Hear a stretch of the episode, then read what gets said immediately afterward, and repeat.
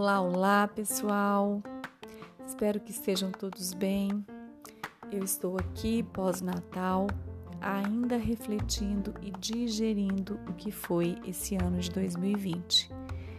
E idealizar esse podcast, é claro que está na minha listinha. Na lista, inclusive, de coisas que me fizeram bem e que me deram aí um bom ânimo. O que te motivou nesse ano tão diferente? Que fez aí os seus olhos brilharem? Parou para pensar nisso? Então, eu estou aqui refrescando a minha memória e eu decidi que hoje começa uma temporada de férias que vai se chamar Balaio de Ideias. Isso mesmo, são reflexões conversas bem rapidinhas, mas nem por isso menos importante, para acompanhar aí o nosso ritmo nesses meses aí típicos de descanso que são dezembro e janeiro. E hoje eu trouxe uma pergunta que é a seguinte: Você tem cultura? Sim. Como é que a gente usa essa palavra? Como é que é a nossa interpretação?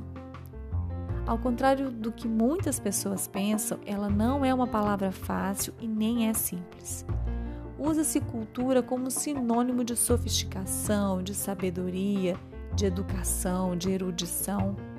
E com certeza você já deve ter ouvido alguém falar: Ah, Fulano tem cultura, Cicrano é uma pessoa culta. Mas o que, que isso quer dizer?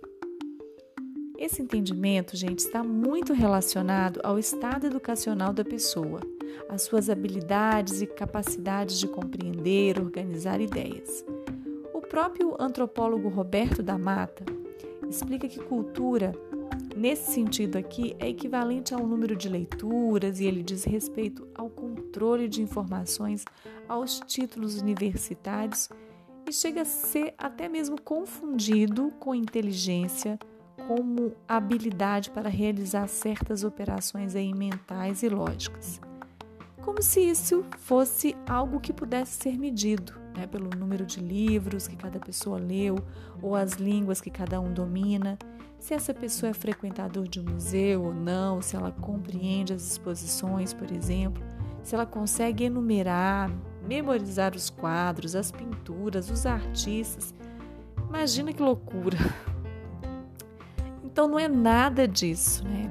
Para tudo e a cultura ela não é uma palavra que deve ser usada para classificar as pessoas. Roberto da Mata diz que cultura não é simplesmente um referente, né, uma referência que marca uma hierarquia de civilização, mas é uma maneira de viver, né, o viver total aí de um grupo de pessoas, de uma sociedade, de um país. E no próximo episódio eu quero trazer mais compreensões para vocês de um trecho de um livro que eu gosto muito e que trata o conceito de cultura de forma mais ampla, mais abrangente. E é por isso que eu já te espero no próximo encontro. Um forte abraço e até lá!